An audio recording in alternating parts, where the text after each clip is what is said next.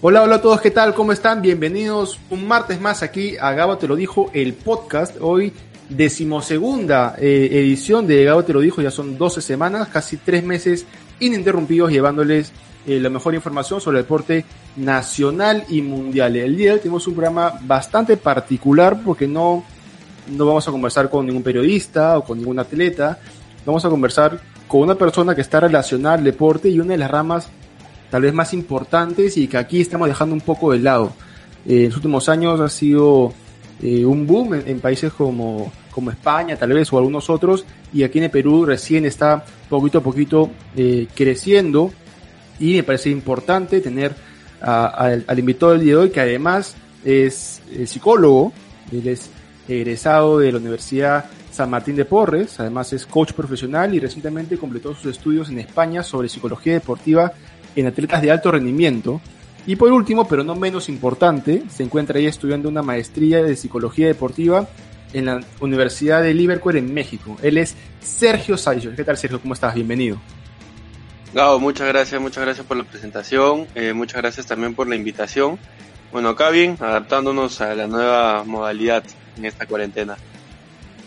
Hubiera sido bonito que, que esta conversación sea, sea distinta, no sea más, más presencial, pero bueno, eh, es lo, que tenemos que, hacer ahora, ¿no? El, Internet nos, ha salvado de, muchas de muchas cosas, sobre todo en esos cinco meses y medio más o menos que llevamos ya algunos confinados, algunos ya no, no respetando, pero, pero bueno, eh, antes de entrar al, tema me gustaría hablar un poquito sobre, ti, qué es lo que estás haciendo, eh, cómo terminaste de psicología y te, te inclinaste hacia, hacia la deportiva, sobre todo, ¿no? Que, que aquí al, menos no es algo muy, muy común. Claro, lo, lo que pasa es que la psicología es bastante amplia, tiene muchas ramas. De hecho, a mí me gusta mucho la psicología clínica, pero me apasiona la psicología deportiva, ¿no? Eh, siempre he hecho deporte toda mi vida y se me dio la oportunidad de que se abran cursos hoy en día bastante completos, con mayor accesibilidad para poder llevar información actualizada a diversas partes como el Perú en un país donde hoy por hoy todo lo que vendría a ser la psicología deportiva tiene mucho por completar, complementar. Entonces, hay muchas escuelas en España sobre todo que están brindando estas capacitaciones, estas especialidades y se complementan perfectamente con la carrera que hemos estudiado, más la pasión que uno tiene, pues terminan por ser un, un, gran complemento. Claro. Eh, mencionabas España y ya más adelante vamos a, a, profundizar en ese tema de, de la psicología deportiva en, en, otros países, pero yo recuerdo mucho cuando llevé el curso de psicología deportiva en el instituto, eh, mi profesor era psicólogo de, de Sporting Cristal y mencionaba que eh, tomaba el ejemplo del Sevilla de España, en esa época que tenía dentro de su staff eh, de, personal, dentro del personal médico, de, los que son encargados de, del tema institucional y de todo eso, dentro de todo el staff del Sevilla habían 23 psicólogos. Y aquí era difícil poder montar un club que tenga cuatro o cinco como, como mucho. Entonces hacía, hacía ese símil y me parece interesante justo lo que mencionas, ¿no? Que ahora hay esta posibilidad de, a través de la tecnología también, poder eh, seguir algunos cursos y seguir algunas, algunas otras ramas, en tu caso de la psicología, en el, caso de, otras personas seguro de otras, de otras ramas de, sus carreras, ¿no? Pero es interesante esto de, la psicología y eh, lo que me lleva a, a, hablar ya sobre el primer tema que, que es básicamente despejar el mito ese relacionado con los psicólogos, ¿no? Que todo el mundo piensa que no, yo no voy al psicólogo porque yo no estoy loco cuando eso, eso no es verdad, ¿no? O sea, uno no por ir al psicólogo quiere decir que, esté loco. No, totalmente de acuerdo, ¿no? Hoy en día dicen, yo no voy al psicólogo porque no estoy loco, pero de repente tienes sobrepeso, tienes mucha ansiedad, la ansiedad, el sobrepeso se pueden manifestar de muchas maneras, o no necesariamente puedes tener ansiedad o sobrepeso, depresión o cualquier otro tipo de problema, simplemente tienes ganas de mejorar, eh, conocerte más aumentar el autoconocimiento y simplemente quieres, quieres ver quién te puede ayudar y quién no mejor que un psicólogo que conoce pues los procesos necesarios para poder ayudarte a mejorar distintos puntos, ¿no? Eh, la psicología es muy, muy amplia. Lamentablemente tenemos ese prejuicio a nivel cultural que todavía hay ese estigma de que ir al psicólogo no está bien visto porque es una señal de debilidad. Para muchos hombres hay un tema de orgullo, ¿no? Eh, y bueno, lo que, lo que tú dices es muy cierto. Esperemos que conforme vayan pasando los, los años, el trabajo del psicólogo sea mejor visto por todos porque en verdad es de gran ayuda. Hoy en día, ya hace más de un año que han salido artículos indicando que la salud mental en el Perú está en crisis, ¿no? Por ejemplo, te tiro un dato, Gabo, hay un psiquiatra por cada 10.000 personas en el Perú que han sido diagnosticadas con un trastorno mental. Entonces, eh, por ejemplo, hoy por hoy sacar una cita con un psiquiatra que te haga seguimiento es muy difícil. Primero porque tiene muchos pacientes y segundo porque el acceso es un poco costoso. Entonces, es el paisaje en el que estamos ahorita y esperemos que en unos años pueda, pueda cambiar, ¿no? Así es, es pero ese es un panorama ya mucho más amplio y, sería, eh, bueno, o es importante para, para menos para, para la edición del día de hoy, reducirlo un poquito, y por eso mi siguiente pregunta es, ¿cuál es la situación actual de los psicólogos en, el deporte en el Perú? Lo mencionamos hace segundos nada más, la diferencia que había hace unos años de 23 en Sevilla y en este caso en Sporting Cristal me parecían que eran 4. Eh, pero ya han pasado más o menos unos 4 años. ¿Cuál es la, actualidad del, del, psicólogo deportivo aquí en el país? Buena pregunta, Gabo. Mira, primero que en los países más desarrollados hay mayores programas y cursos para poder especializarte en la psicología deportiva, los cuales no hay todavía en Perú, ¿no? Por ejemplo, si tú quieres ver algún diplomado en psicología deportiva o quieres llevar una maestría en psicología deportiva en el Perú, no hay una universidad que te brinde esa, esa oportunidad. Tendrías que hacerlo en el extranjero, empezando por ahí, ¿no? Que te puede limitar las oportunidades. Pero en el campo deportivo son pocos los clubs que están realmente cumpliendo estos protocolos y teniendo un psicólogo al menos por categoría. Hay muchos equipos de fútbol que tienen un psicólogo que no necesariamente es un psicólogo deportivo, simplemente es un psicólogo que eh, trabaja con el primer equipo. Pero, por ejemplo, cuando quieres saber algún tipo de trabajo de menores o de repente con la reserva, pues no se está cumpliendo eh, lo que se debería de cumplir, que es sumamente importante, ¿no?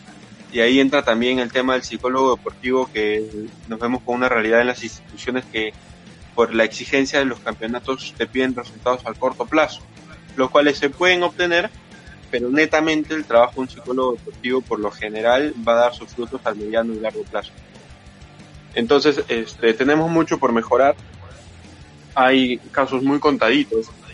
Me parece que el Voice, por ejemplo, tienen a Dante Nieri, que es un excelente psicólogo deportivo, ¿no? Y son algunos otros clubs como Cristal y Alianza que van por ahí.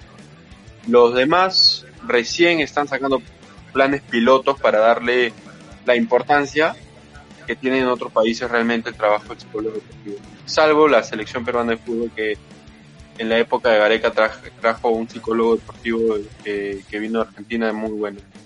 Muy bueno. Claro, Marcelo Márquez que finalmente termina dejando el, puesto, pero entra Juan Chico Minges, que si bien es cierto, no es psicólogo, psicólogo, él es este, es coach, hace coaching y, y más o menos eh, la misma línea sin ser un, psicólogo. Pero algo que sí he notado en los equipos del torneo local es, como tú dices, ¿no? O sea, solamente hay dos o tres equipos que cuentan con, con un psicólogo, pero algunos otros eh, tratan de buscar un psicólogo en momentos claves, ¿no? O sea, eh, están peleando algo importante a finales de año, digamos, no sé, están peleando el título y, o están peleando el descenso y la directiva se le ocurre contratar a un psicólogo deportivo eh, como pensando que en ese en esos dos meses o, mes y medio va a poder conseguir un, resultado inmediato, ¿no? Cuando, tú he dicho que claramente eh, se vea a mediano y largo plazo. Sí, Sí, definitivamente. Y de hecho, eh, por ejemplo, cuando nosotros estamos llevando las clases en las especialidades, hay una línea que separa el trabajo de un psicólogo y un coach. Y esto no ocurre solamente en el deporte, sino en todas las áreas. Eh, se confunde el trabajo de un coach con el de un psicólogo. Eh, sí menospreciar el trabajo de nadie, ¿no? pero el psicólogo en sí es, es mucho más amplio. ¿no? Entonces, este, a veces cuando ocurren esas cosas en los equipos, por lo general tiende a caer mayor presión en el jugador, ¿no? Entonces, eh, hoy por hoy, por ejemplo, tienes técnicas que son espectaculares desde un punto de vista psicológico para mejorar el rendimiento y la competitividad de un deportista, eh, trabajar la ansiedad competitiva y la ansiedad precompetitiva. Puedes usar, por ejemplo, mindfulness, que está de moda. Puedes eh, trabajar ejercicios de visualización y algunos ejercicios también de reestructuración cognitiva, ¿no? Que son los que, por ejemplo, se usan hoy en España, ¿no?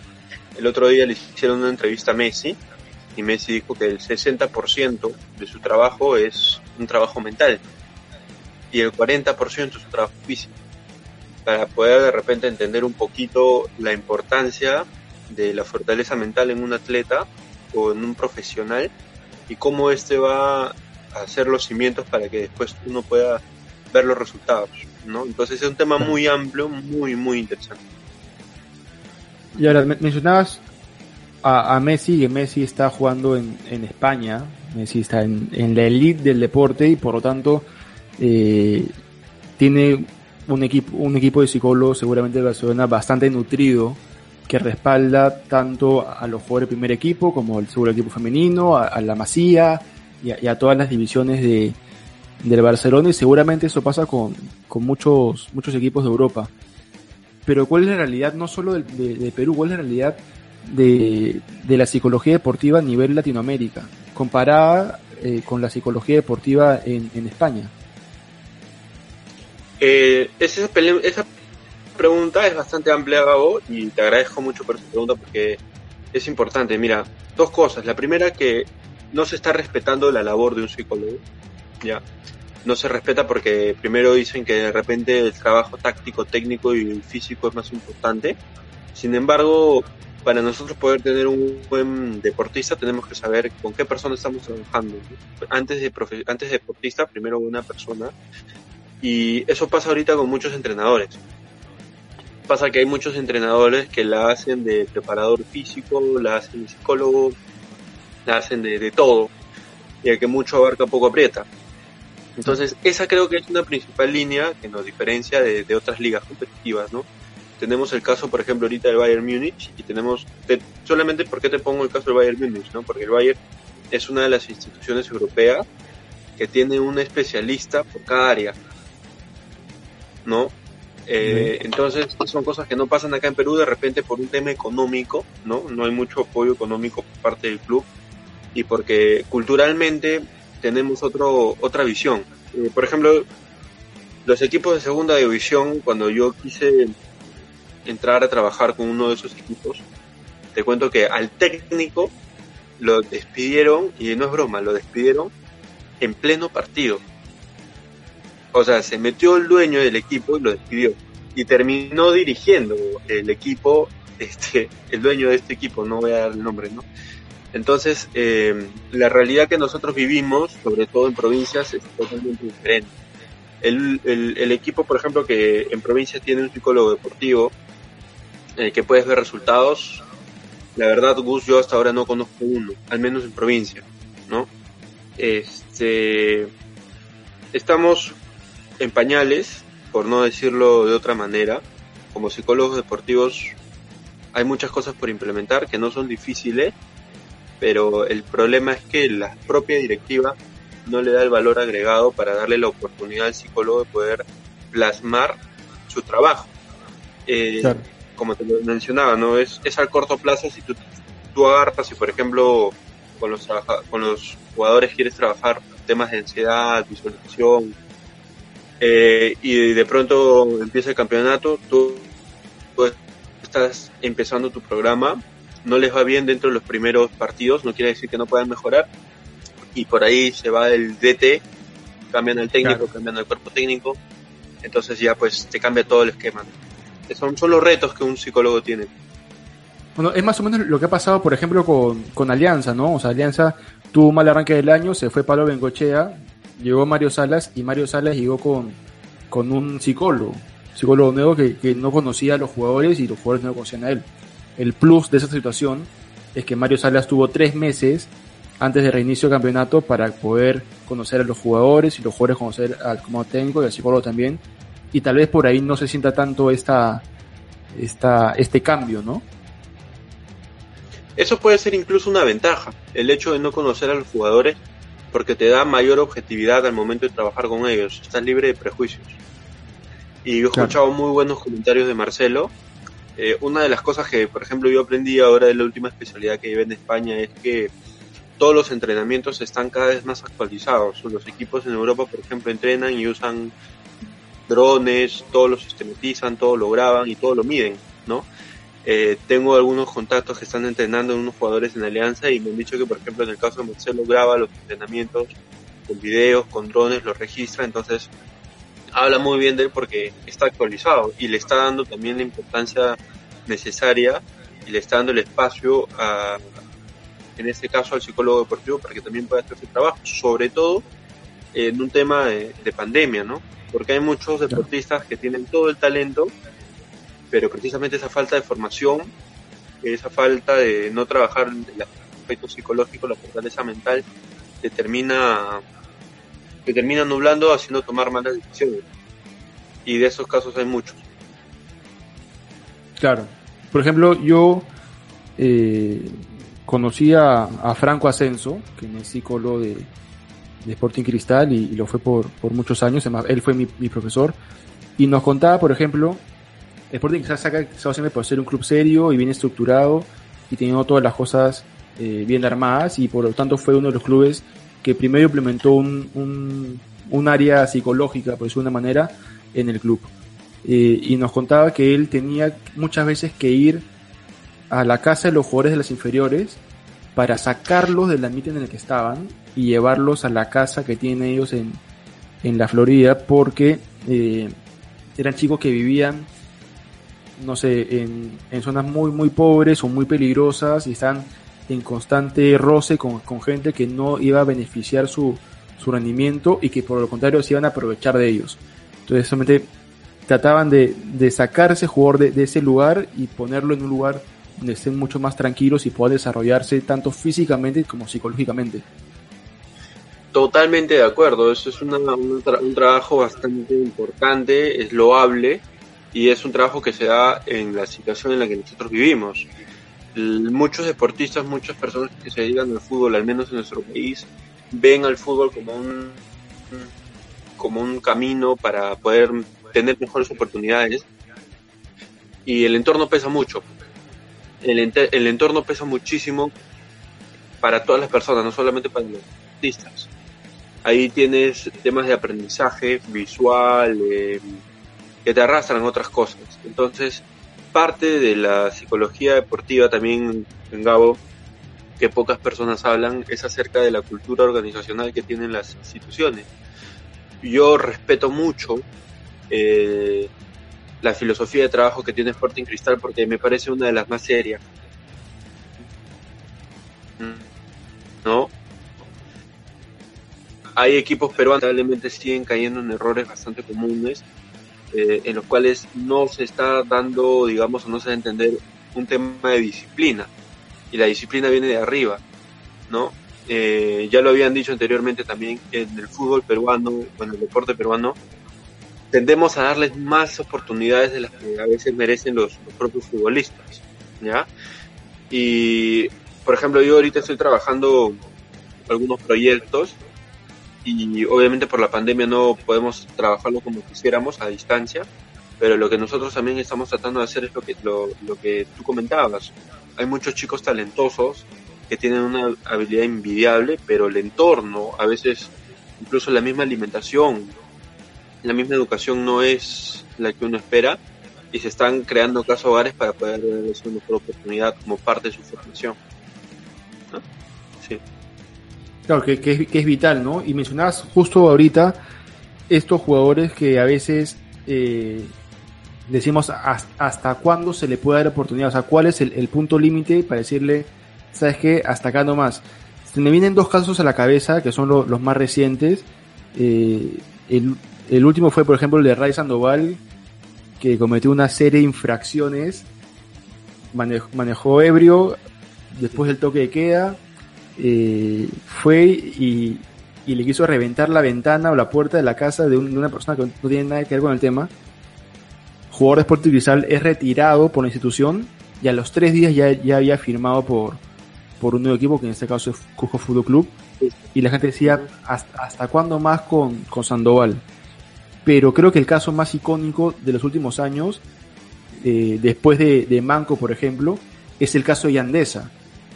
Eh, que Yandesa recae, recae, recae en disciplinas y en algún momento el año pasado él dice que está cansado de eso, que él sabe cuáles son sus problemas y que quiere cambiar.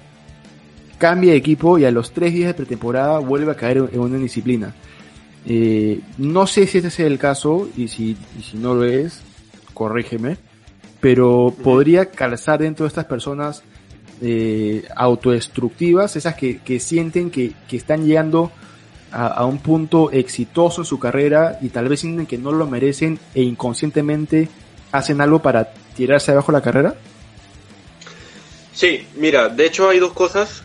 Antes de responder la pregunta quería separar el ejemplo y tomo como un ejemplo porque para mí sí es un ejemplo lo que hizo Cristal, ¿no? Cristal lo que hizo fue cuando pasó Rey Sandoval, al día siguiente sacó un comunicado que iban a hacer las investigaciones del caso y el segundo día el señor era totalmente separado de la institución. Entonces la institución, como institución, te está dando un mensaje, no solamente a los trabajadores, sino a la sociedad, que al final es, tan importante como el jugador desde el punto de vista psicológico social. ¿Y qué te está diciendo acá? Tenemos una cultura por valores y somos más ordenados, punto. No le voy a dar discusión. Si no me equivoco, en el caso de Yandesa, le dieron más de dos oportunidades. Porque Yandesa no fue captado una vez, fue captado dos veces y la institución aliancista no los tocó. Puede que sea por un tema empresarial, legal, por un tema de cláusula de contrato, lo que tú quieras, pero el mensaje que deja la institución es como que puedes hacerlo y no voy a tener la mano firme. Entonces, el otro día yo leí un artículo sobre las culturas organizacionales y lamentablemente la cultura institucional que tiene Alianza está muy ligada a eso, ¿no? A la borrachera, porque tienes casos, por ejemplo, Waldir Sainz, caso Vasquez, caso de esa, que son repetitivos, y son repetitivos y van a ser siendo repetitivos porque nos guste o no, en cierta manera la institución lo permite. Y en cuanto al caso de las conductas autodestructivas, hay que tener mucho cuidado porque las conductas autodestructivas pueden ser muy solapadas. No necesariamente una persona que se, que se hace una herida o que hace un escándalo se está autodestruyendo, sino que, por ejemplo, algún jugador que lo hace o fuma de repente en secreto en su casa, también, también, también es una manera de no estar enfocado. Hay que ver el nivel, la gravedad con lo que eh, con lo que lo va haciendo, pero específicamente en el caso de esa, por ejemplo, sí, pues hay una conducta autodestructiva que puede arraigar muchos problemas del pasado, problemas de, falta de control de impulso, sin mencionar que me parece que él también ha tenido algún, algún tipo de denuncias por, por violencia, ¿no? Entonces, este, el otro día yo leía una entrevista, escuchaba una entrevista a Daniel Ahmed y me pareció interesante porque él dijo, cuando yo voy a trabajar o voy a formar un equipo, lo primero que necesito ver es el informe psicológico para ver con quién estoy hablando. Entonces, hoy en día, por ejemplo, son pocas las instituciones que hacen una evaluación psicológica para conocer el perfil psicológico de la persona que tienen y ver cómo puedes abordarla, ver cómo puedes ayudar, ¿no? casos de, conductas autodestructivas, ese es un claro ejemplo y hay muchos más seguramente. Que se pueden ver porque toman, porque se chocan, porque se pelean, entre otras cosas. Y en el caso de Yandesa, ¿cuál crees tú que sea el...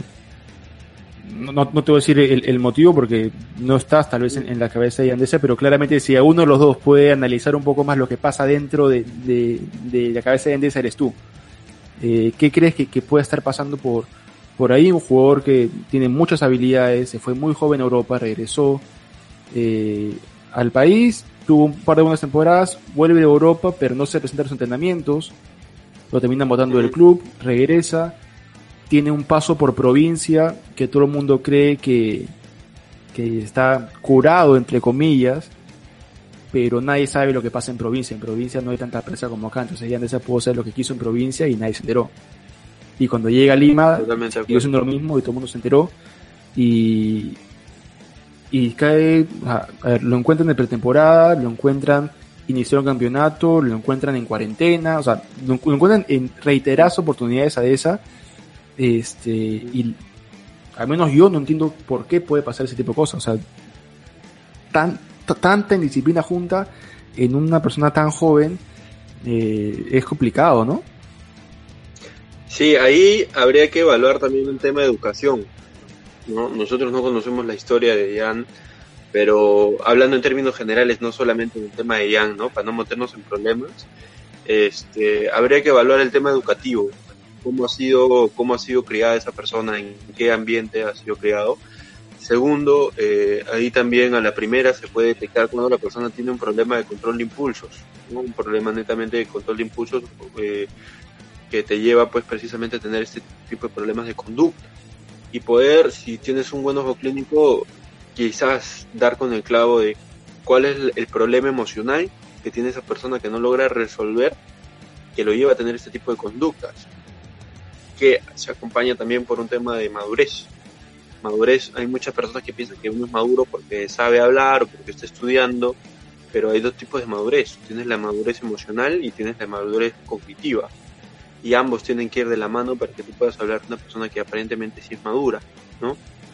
Eh, a veces también eh, hay que saber enseñarle a un deportista cómo administrar su vida, porque son personas que de repente tienen 17, 18 años, vienen de un lugar humilde y de pronto empiezan a ganar un dinero considerable, te puede marear, ¿no? Te puede llevar a querer hacer muchas cosas que no has podido hacer antes.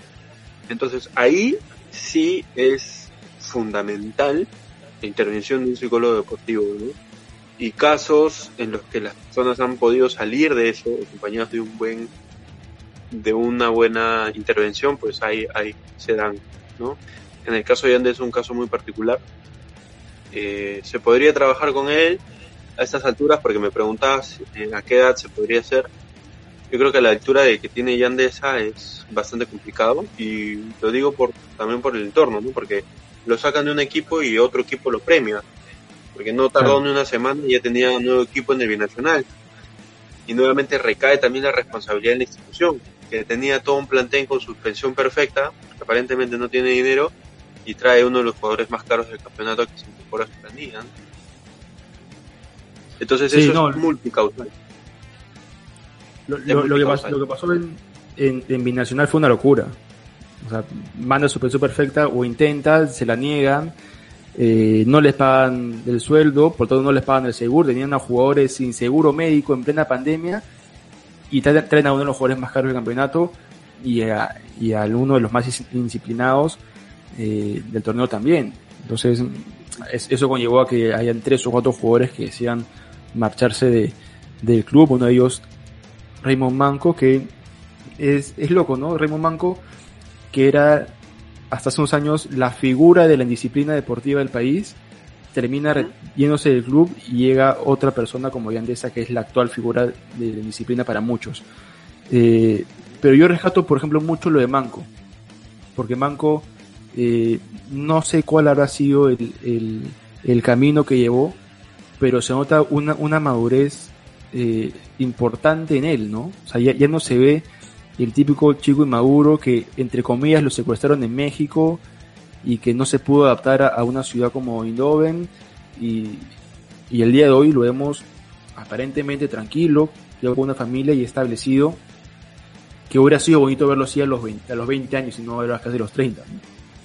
Claro, eso, eso, a eso justo que quería llegar, ¿no? El tema de la edad es sumamente importante y la educación, resalto Gabo, es importantísimo. Yo Ahorita en la pandemia estamos viendo la manera de ayudar a algunos chicos talentosos que queremos que puedan llegar muy lejos más adelante, pero lamentablemente la educación que han tenido es paupérrima, paupérrima.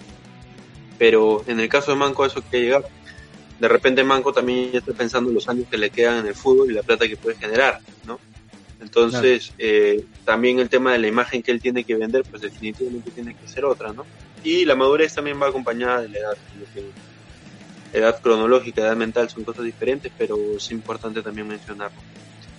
Es importantísimo.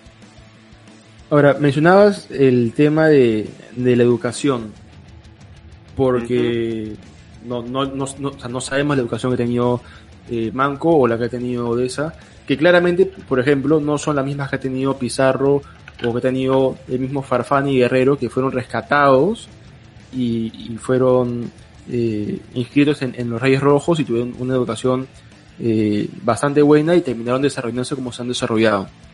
Eh, pero hay jugadores también que tienen una educación mediana y alta y terminan también recayendo en, disciplinas o, cuestiones desfavorables. en ese caso, ¿cuál sería el, el motivo, no?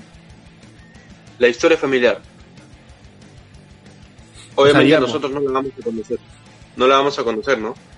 Pero la historia familiar, los problemas que arrastran de ahí, pues pueden ser, podrían, no digo que sean, pero podrían ser un eje fundamental en la relación del padre, la madre, qué es lo que ellos han visto, cómo lo han visto, y podría ser un factor que influye, ¿no? Y justo el otro día conversaba con un gran amigo, un exfutbolista, eh, retirado hace poco, eh, y conversábamos del caso Pizarro ¿Por qué Pizarro ha logrado quedarse en una liga tan competitiva como la alemana y retirarse a la edad que se está retirando? Más allá del, de que si Pizarro puede ser más técnico, más táctico, que creemos que la, la, respuesta a esa persistencia en gran parte es a la educación que recibió y el saber adaptarse.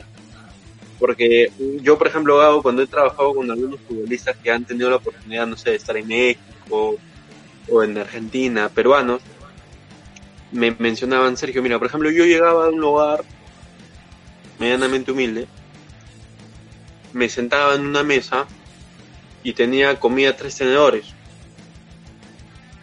Y yo decía, qué hago con esto? Y yo sentía que la gente me miraba. Entonces, ese tema de la autoconfianza, el tema de, esa, de la seguridad, fue mermando en ellos y no los no les permitió de una u otra manera agarrar la confianza que necesitaban. Obviamente, si alguien hubiese sabido algo en ese momento para poder ayudarlos, se pudo haber hecho, pero recae también en la educación de cada uno, ¿no? Y es solamente un ejemplo, eh, es, un, ejemplo nada más. ¿sí? porque, claro, hay, hay jugadores que, que muchos dicen, no, no se adaptó a su club, o no se adaptó a, la ciudad.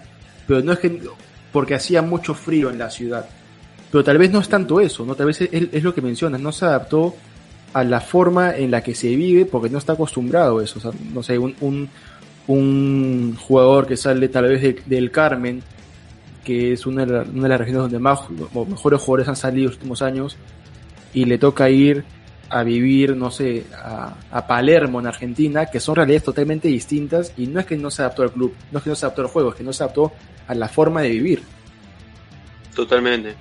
A la forma de vivir, a la disciplina también, al, método de entrenamiento que tiene el técnico, porque hay muchos técnicos con los que, que hablan después de, su paso por Perú, así como jugadores, y te dicen que, que uno de los campeonatos donde probablemente los técnicos ejercen menos disciplina es el peruano. Y declaraciones de este hay, hay, hay, muchas, ¿no? Entonces, de repente tampoco es que se adapten al nivel de exigencia del mismo fútbol europeo o, sin ir muy lejos, el argentino brasileño, ¿no? Teniendo en cuenta también que son disciplinas, son, son sistemas totalmente diferentes. Pues, Entonces, ahí también tiene que ver mucho el tema de la fortaleza mental en el deportista, ¿no? Eh, qué tan dispuesto está a salir de su zona de confort, ¿no? Claro. Esto también es clave. Mencionabas hace un rato el tema de, que también es un factor la familia, ¿no? El, entorno familiar. Y se me venía a la cabeza y decía,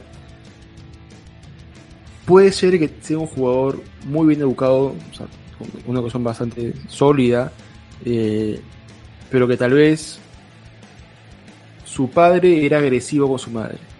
Entonces él puede tomar y absorber esa agresividad o, su, o, su, padre le gustaba el alcohol y, él también va absorbiendo esas cosas. ¿Ibas más o menos por, por ese lado también? En el caso del alcohol es diferente porque si el papá estamos hablando de una persona que realmente tiene un problema de alcohol puede haber algún factor hereditario, ¿no? Pero en el caso de la violencia yo creo que va a tener mucho que ver también con la educación que tiene, más allá de lo que puede ver, porque así como hay personas que pueden tener este tipo de conductas porque lo aprenden en casa, también se da el caso de que hay personas que dicen, eso es exactamente lo que yo no quiero hacer. Ah, y se ponen como una meta hacer algo totalmente opuesto. Entonces va a depender de cada persona, va a depender de cada persona. Cada persona es un mundo diferente. Eh, cada persona es una caja de Pandora, no podemos generalizarlo, pero la idea precisamente es trabajar con los menores desde ya, ¿no? Tienes el ejemplo de la Masía en España. Ellos no forman deportistas, forman personas. Y los forman desde que tienen 5 años, 4 años. Entonces les estás dando un estilo de vida. Y a través de ese estilo de vida les estás enseñando muchas otras cosas. Pero principalmente formas a la persona. Tú formas a la persona y tienes un gran deportista. ¿no? Por ejemplo, eh, yo me pregunto, por ejemplo, el, el, caso de Snyder, ¿no? Que él dijo que salía, que tomaba, que era indisciplinado. Y yo me pregunto que hubiese, a dónde hubiese llegado si hubiese tenido otra mentalidad, ¿no? En el Barcelona, pues precisamente son cosas que ellos están resaltando, en el mismo Real Madrid también. En Perú, esperemos algún día se pueda aplicar todos esos programas, porque es, es tener a una persona formada más que un deportista, es lo que ellos lo tienen bien claro.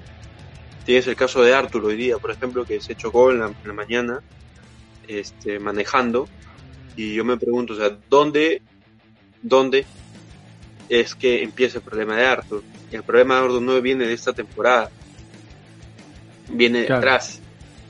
De, de repente no aprender a gestionar emociones y a tomar decisiones. Pero eso se puede evitar. ¿No? Entonces yo creo que dadas ciertas competiciones en algunas ligas, precisamente como por ejemplo la Uruguaya, no sin ir muy lejos, Uruguay es uno de los países más pequeños, pero es uno de los países que más futbolistas ex exporta al extranjero.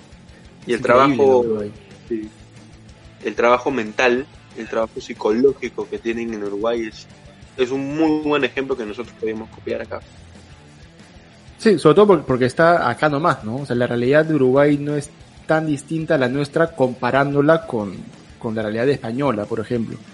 Mencionabas a Arthur y se me vino a la cabeza un jugador brasilero, porque reaccioné a Arthur, Juventus, Brasil, Italia, y se me vino a la cabeza Adriano, el, delantero de, bueno, ex delantero de, del Inter, que él dice que él no, no pudo superar la noticia de la muerte de su padre.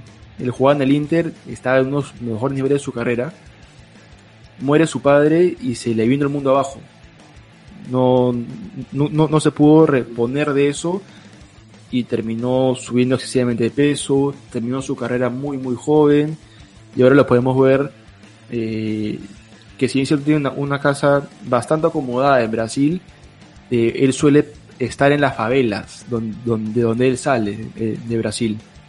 eso también es, es algo preocupante, ¿no? Porque ya no vemos un jugador que no maduró digamos, emocionalmente, porque lo hizo todo bien Adriano hasta la muerte de su padre. Eso fue un detonante, ¿no? Ahí, ese es muy cierto, pero lo que es más cierto es preguntarnos si es que hubiese habido una buena acción, una intervención en su momento. Eh, te pregunto, Tigao, ¿tú crees que se le pudo haber ayudado? Eh, yo tengo entendido que, por ejemplo, Zanetti, quien era el capitán del Inter en ese momento, lo trató de ayudar mucho. Él como capitán, como referente y como héroe, lo trató de ayudar mucho y que no son palabras textuales, pero que prácticamente no se dejó ayudar a Adriano, que ya, digamos, como se dice, no se tiró al abandono. Claro, ahí, ahí, ahí entra también un tema ya de, de autorrealización. Eh, uno puede ayudar a la persona siempre y cuando la persona tiene, tenga un deseo de ser ayudado. Si no lo tienen, pues lamentablemente no se puede hacer nada. Entonces, en el caso de Adriano, a mí yo cuando he tratado de analizar su caso, de repente desde otra perspectiva, la pregunta real es si de repente él ya se sentía realizado. Como que no la respuesta era ir, sí, ¿no? Un tope. Claro. Y de repente dijo, mira, vengo de acá, tengo esto y ya no quiero más. Que desde otro punto de vista también es válido, ¿no? Porque al final es la decisión del jugador, ¿no? Sí, claro. y, y, y el club y nosotros podemos ayudarlos a intervenir hasta donde ellos nos lo permitan. Si ellos mismos se cierran las puertas, pues no hay nada, por así decirlo, que, que podemos hacer, pero también nos sirve de ejemplo, nuevamente, para ver la importancia del trabajo y la fortaleza mental. O sea, tienes el caso, por ejemplo, para mí un ejemplo y para mí a quien deberíamos nosotros como psicólogos poder usarlo como como un ejemplo y un estudio clínico quizás es el caso de Cristiano Ronaldo. O sea, yo he leído mucho sobre él, más allá de cómo él es como futbolista, a algunos les puede gustar a algunos no, pero él es una máquina. O sea, él es un, él es un jugador que tiene una fortaleza mental que yo no se le he visto a nadie. A nadie. Yo, yo sí quisiera saber cuál podría ser el secreto que él tiene, ¿no? Para tener esa, Claro. esa disciplina, ese enfoque, esa demencia, es admirable y, y espero algún día podamos también pues admirar, a, aspirar a ese, a ese tipo de competitividad. ¿Por qué no? Sí, porque el caso de, de Cristiano Ronaldo es bastante curioso teniendo en cuenta, por ejemplo, la realidad de que pasan a muchos jugadores acá. Cristiano Ronaldo es un jugador que cuando era muy joven muere su padre por el alcoholismo. Su padre era alcohólico y termina este, llevándolo el, el alcohol a la muerte. El hermano mayor de, de Cristiano Ronaldo también era alcohólico.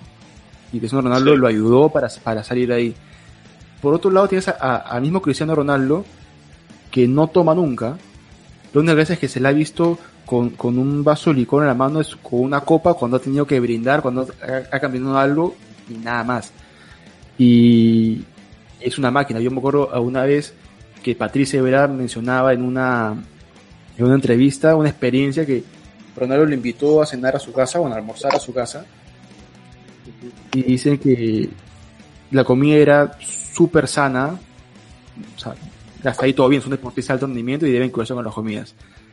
Pero se quedó impresionado porque terminaron de, de almorzar y a los minutos Ronaldo ya estaba entrenando de nuevo. O sea, está haciendo trabajo físico en su casa.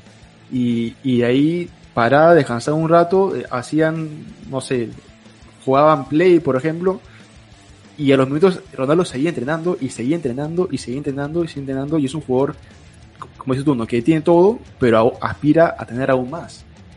Entonces es un caso bastante particular el Ronaldo. Es un caso muy, muy particular y como eh, ese tipo de, de- de casos, por ejemplo, tienes el caso de Miroslav Klose, el deportista alemán, ¿no? Y ahí tiene mucho que ver también la madurez y la visión que tenga una persona, ¿no? Porque, por ejemplo, Miroslav Klose eh, en una entrevista dijo que cuando sus compañeros de edad eh, pensaban en qué carro se van a comprar eh, en dónde van a gastar la plata cuando salgan de terminar la temporada, ¿no? un viaje juntos a donde ellos les dé la gana de ir, él estaba pensando en qué tipo de tratamiento puedo llevar para prevenir lesiones la próxima temporada. Claro. ¿no? Él también estaba pensando en, en cosas que le puedan a él poder mejorar como profesional en su carrera. Entonces, ahí, por ejemplo, tiene mucho que ver el enfoque que uno le va dando, ¿no? De repente no puedes tener el talento que, que otra persona tiene o la disciplina, pero trabajando cosas tan sencillas como, como esas, puedes lograr diferentes resultados. Hoy Miroslav Klose, de repente no siendo tan técnico lo, lo que uno quiera, logró hacer de su carrera un hito profesional. Es, es el goleador de la historia de los mundiales, nada menos.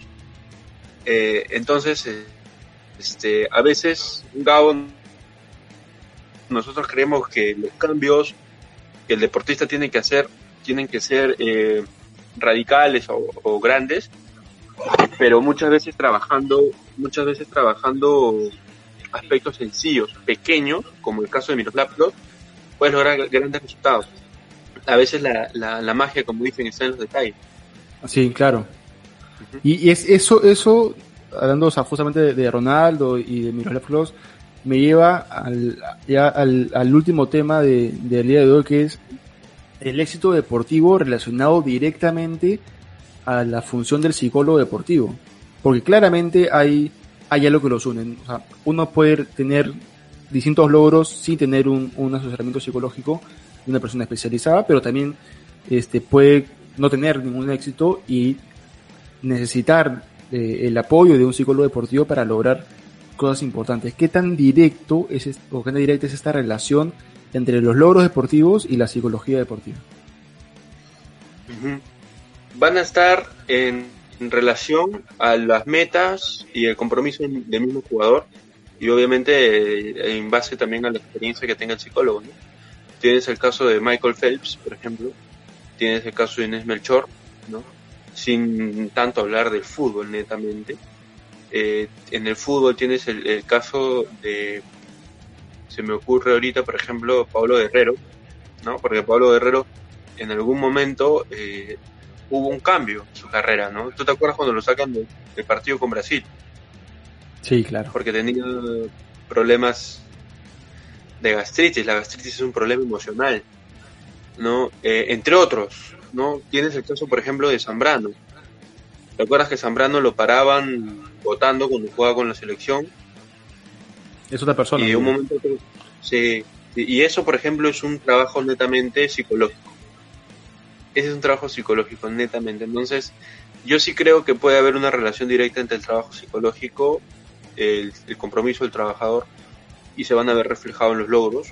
No solamente eh, en el deporte del fútbol, ¿no? Porque también lo podemos ver en deportes que son un poco más individuales, donde de repente los resultados eh, son más objetivos, precisamente por el solo hecho de ser deportes, deportes individuales, ¿no? Como por ejemplo el caso de Michael Phelps, como te lo había mencionado, y Inés Melchor. En el caso del fútbol, de repente es un poco más difícil poder notar ese cambio, porque los resultados de una u otra manera van a ser más colectivos. Puedes tener un delantero o un, central o un volante que hace un trabajo maravilloso, eh, es destacado, sin embargo su equipo pierde por goleada, ¿no? Y no se va a ver tan, tan reflejado, entre comillas, ese trabajo. Pero sí hay una relación directa. Dale, dale. No, no, te decía que sí, sí hay una relación directa. Y es el caso de Suárez, por ejemplo, ¿no? Cuando tenía el tema de las mordidas, ¿te acuerdas? Claro. Sí. Pero creo yo que el, el ejemplo más claro de, de esto que estamos hablando, del éxito relacionado al asesoramiento psicológico, es justamente lo que viene pasando con Gareca, ¿no? O sea, hemos pasado por, por muchos años con muchos entrenadores eh, que, que, no tenía un, un planteamiento o, no tenía dentro de su staff al menos a un psicólogo. Gareca lo tuvo y lo tiene, ahora, ahora tiene un coach, pero con el pasar del tiempo empiezas a ver lo que ha hecho Areca y, o sea, muy aparte de la clasificación al Mundial y muy aparte de, la final ah, en la Copa América del año pasado, la cantidad de jugadores de la selección en el 2015, que era una selección netamente de, jugadores locales, muchos ya están jugando en Europa y están consolidados en, en Europa, sea en Estados Unidos, sea en México, sea donde sea, han logrado establecerse en, en, un lugar y quedarse ahí por mucho tiempo, algo que, que acá no veíamos, eh, no se vio nunca. O sea, los jugadores extranjeros 90, tienes por ahí a, Chemo y tienes por ahí a, no sé, Olivares y principios de los 2000, Farfán, Guerrero, eh, Pizarro y Mendoza y ya. Y hay uno que otro, pero no pasan de 5 o 6. Vargas, o sea, no pasan de 5 o 6. Ahora tenemos ya casi a 15 jugadores o a 20 jugadores que juegan en el extranjero y que son de la selección, porque en total tenemos un total de 47 jugadores jugando fuera. Entonces, hay un, una relación, creo yo, en el trabajo que vino haciendo este, el, staff de, la selección, tanto personal técnico como personal psicológico, con los jugadores que eran netamente el torneo local y terminaron consolidándose afuera, teniendo otro tipo de éxito, tal vez un éxito más individual eh, con respecto a su futuro personal, ¿no? Es importante ese ejemplo porque en el caso de Gareca, eh, Gareca usó un tipo de liderazgo que realmente nadie se lo cuestionó. Entonces, para hacer eso realmente tienes que ser un líder, Gareca es un líder, indiscutiblemente, y creo que él tuvo la visión de poder ver cuál era el beneficio que podría tener el futbolista peruano en términos colectivos, no individuales, porque él necesitaba futbolistas que jueguen en otras ligas. Y yo me acuerdo mucho que muchos jugadores decían que en el caso de Gareca, Gareca no veía bien que un futbolista salga de una liga y regrese porque le porque para Gareca lo, lo interpretaba como falta de confianza, falta de compromiso y problemas de adaptabilidad, que son tres competencias que tiene que tener un deportista de élite. Me acuerdo muy bien que incluso en una convocatoria no lo convocó, no lo convocó a Beto da Silva precisamente por eso, porque él, él, salía de una liga y estaba regresando y no le gustó que vaya a Brasil. Creo que se lo hizo saber. Claro. Entonces, este, ahí también entra a tallar, pues, la, importancia y la visión que puede tener un, DT, ¿no? Si yo, si yo soy DT de un equipo y dentro de mi staff solicito el apoyo de un psicólogo deportivo, no creo que me lo nieguen. Pero la gran pregunta es cuántos le dan esa importancia, ese valor agregado. Sí, no, e, es, yo creo que, que el rol de, del psicólogo deportivo el rol del psicólogo en general en la vida diaria es súper importante y por ahí eh, muchos no le tienen eh, hasta el respeto que, se merece tal vez. Pero hablando directamente de lo deportivo, el rol del psicólogo deportivo eh, es fundamental y me imagino, por ejemplo, que en estos casi cinco meses que tuvieron que estar los jugadores entrenando en su casa, hay alumnos que se han podido hasta sentir frustrados o, o, no sé, el, factor psicológico, si no, si no ha estado muy, muy fuerte en esos cinco meses, o precios cinco meses, ha podido jugarles en contra algunos, ¿no? Y por ahí, jugadores de Europa vemos que, que han podido manejarlo tal vez mejor de, lo que han podido manejarlo acá. Sí, eh, mira, por ejemplo, eh, una de las técnicas que está en vanguardia, Gabo, que usan los equipos de alto rendimiento deportivo en Europa, es el mindfulness. Ya lo usan en España, lo usan en el Real Madrid, lo usan en Liverpool y lo usan en el Bayern, ¿no? que es una técnica que se trabaja la, la, la, atención de la persona, la atención consciente en el presente. ¿no? Eh, eso está demostrado con muchos estudios que ayuda a disminuir la ansiedad, el estrés, problemas de atención, concentración, incluso control de impulso. Todo va de la mano. Eh, entonces yo me pregunto, ¿qué necesitamos nosotros para poder hacerlo acá? No mucho, porque no es difícil. Pero el problema es que no se le da la importancia porque de repente no hay esa información a la mano. Entonces es también trabajo del psicólogo deportivo dar a conocer estas técnicas, estas herramientas a las instituciones para que puedan conocer los beneficios que tienen y de esta manera de repente darle mayor, mayor, llegada, ¿no? Ese por mencionar solamente uno. Eh, ahora, en el Perú, el otro día justo a mí me, llamaba mucho la atención y era lo que te mencionaba al inicio. A veces he visto, por ejemplo, profesores de educación física que ya cuando estaban tratando de repente de hacer la malla o de trabajar, te das cuenta que no eran profesores, eran runners o eran influencers. Eh, por ahí hay muchas personas que tratan de ejercer el rol de un psicólogo, por ejemplo, he visto un coach, yo soy coach, por ejemplo, yo tengo la formación como coach y tengo la formación como psicólogo, y sé cómo puedo actuar como coach y sé cómo puedo actuar como psicólogo. Pero muchas veces las personas confunden de repente el trabajo de un coach, tratan de ejercer el trabajo de un psicólogo, no lo hacen bien obviamente, y la otra persona que recibe esas asesorías se termina llevando de repente una visión que no es la más idónea de un psicólogo y deja de creer en. Entonces, esas cosas hoy, hoy en día se están dando y hay que tener bastante cuidado con eso también, porque le podemos dar la oportunidad de repente a una persona que puede tener la mejor intención, pero le falta la preparación y al final termina perjudicando a toda la comunidad psicológica. Claro. Ya para, para ir cerrando, me gustaría eh, preguntarte cómo es que nosotros, con nosotros me refiero a, por ejemplo, yo que soy periodista por ahí alguien que está escuchando eh, el podcast y que es, no sé, administrador o lo que fuese, pero le gusta el tema y, siente que es importante, como siento yo que es importante la psicología deportiva, ¿cómo nosotros podemos hacer para ayudar a ustedes, a los psicólogos deportivos, a, que siga creciendo esto de, la psicología deportiva en, el país, que siento yo que es, fundamental y no deberíamos dejar pasar la, la oportunidad de, que vaya creciendo como creo yo que está creciendo. Excelente pregunta, creo que has dejado, Gabo, la mejor de todas las preguntas para el final. Este, yo creo que una buena estrategia es que puedan ustedes buscar y ver ejemplos y casos reales, concretos, objetivos, donde se ha podido reflejar el trabajo de un psicólogo deportivo y hacerlo más conocido. Por ejemplo, esa entrevista que tiene Messi, que sale a decir él que el 60% de su trabajo y de sus logros ha sido porque ha trabajado la fortaleza mental haciendo mindfulness, para mí es un boom. Pero ¿cuántos medios de prensa le han rebotado? ¿Cuántos han hablado de eso?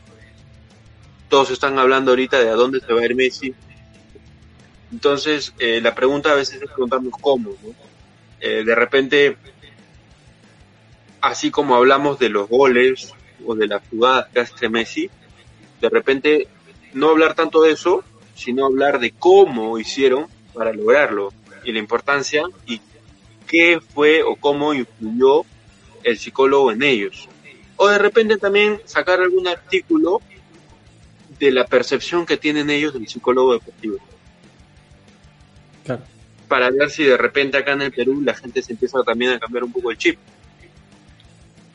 Porque si estás hablando de los deportistas de élite, de los deportistas de élite que han logrado obtener mejores resultados gracias al psicólogo deportivo, puede ser un gran ejemplo para que poco a poco lo vayamos copiando.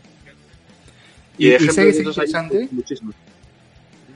Por ejemplo, a, los más chicos, aquellos que, admiran a Messi, que admiran a Cristiano Ronaldo, que admiran a Michael Phelps, que admiran a Rafael Nadal, a, grandes deportistas de élite, eh, decirles, oye, o sea, no solamente hacen goles, no solamente ganan torneos, no solamente nada muy bien, sino que logra todo esto por este motivo, ¿no? Por, por ser asesorado, por, por ser llevado por, por un psicólogo y que ellos mismos entiendan, sobre todo también los que quieran ser deportistas, que no es solamente una cuestión de, de habilidad, sino es una cuestión de preparamiento físico y mental también.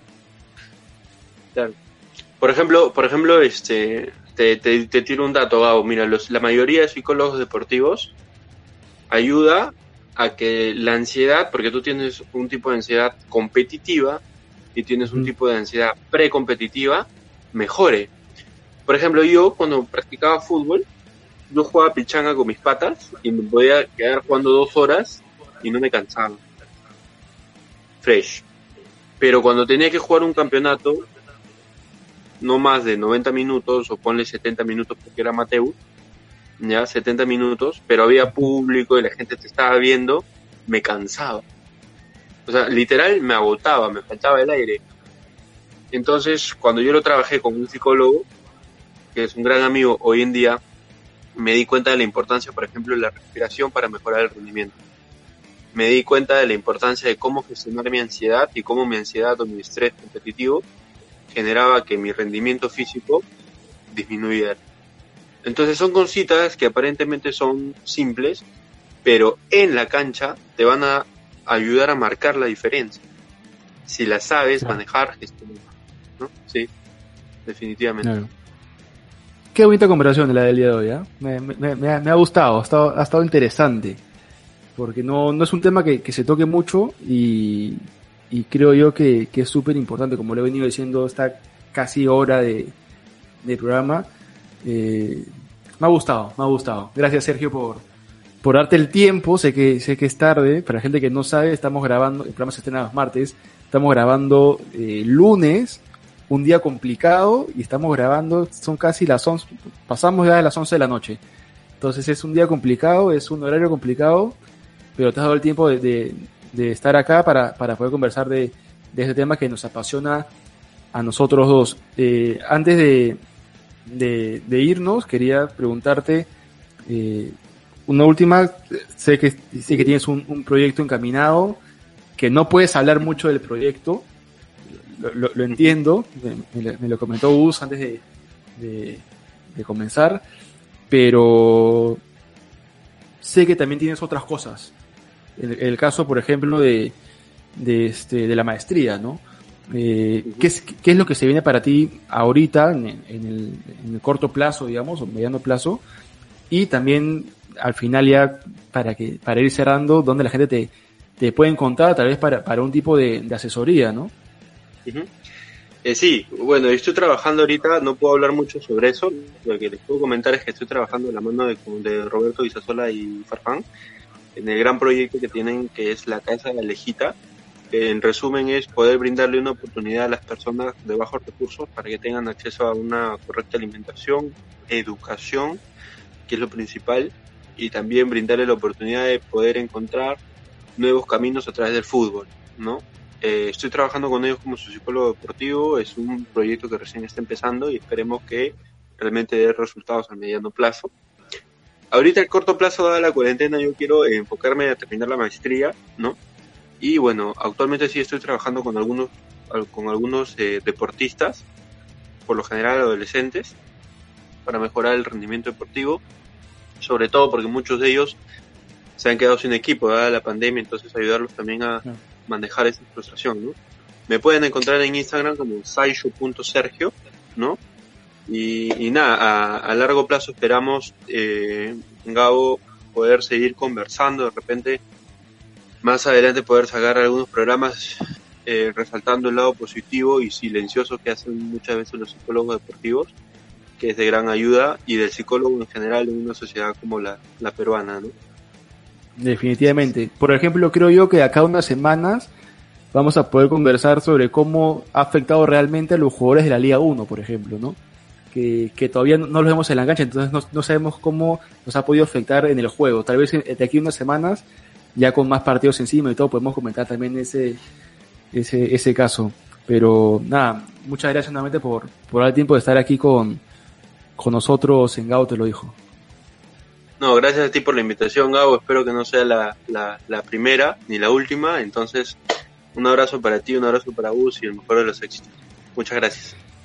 No, gracias a ti y gracias también a todos ustedes que nos están siguiendo, nos están escuchando y que nos siguen semana a semana a través de todas nuestras redes sociales en Facebook, Instagram y Twitter como arroba Gabo te lo dijo.